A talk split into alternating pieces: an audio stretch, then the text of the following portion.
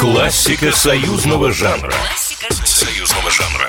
Привет вам, друзья мои. И снова в студии Николай Крупатин. Сегодняшняя музыкальная история в проекте «Классика союзного жанра» практически на все сто соответствует своему названию. Она началась в самом начале прошлого века, но в том или ином виде сопровождает всех славян каждый Новый год –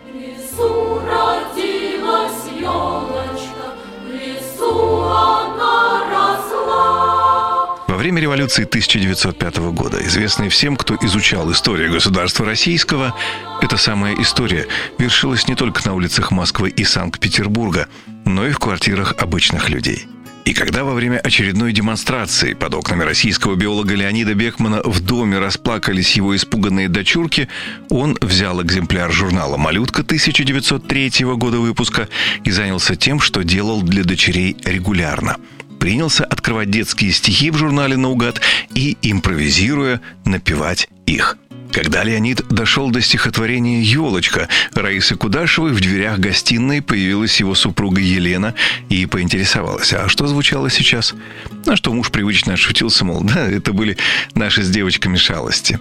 Однако то, что привлекло внимание супруги ученого, показалось ей чем-то более значительным – она, будучи выпускницей Московской консерватории, тут же взяла нотную тетрадь, чернила и подробно записала услышанное. А уже вечером на ужине друзей Елена Бекман исполнила песенку, написанную ее мужем на стихи из журнала «Малютка».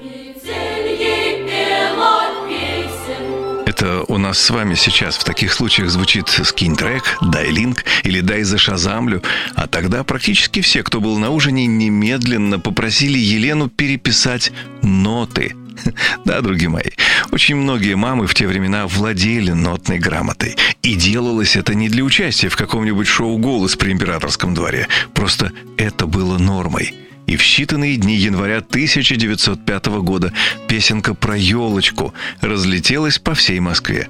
А к следующему Новому году уже звучала практически в каждом доме Российской империи, независимо от статуса и сословия. Должен заметить, что в песенку о елочке вошло далеко не все стихотворение Раисы Кудашевой.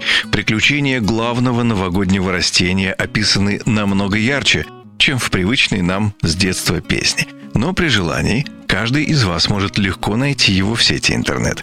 Нынче все, что интересно, на расстоянии клика от пытливых умов. Стоит только захотеть.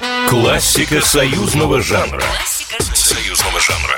Программа произведена по заказу телерадиовещательной организации Союзного государства.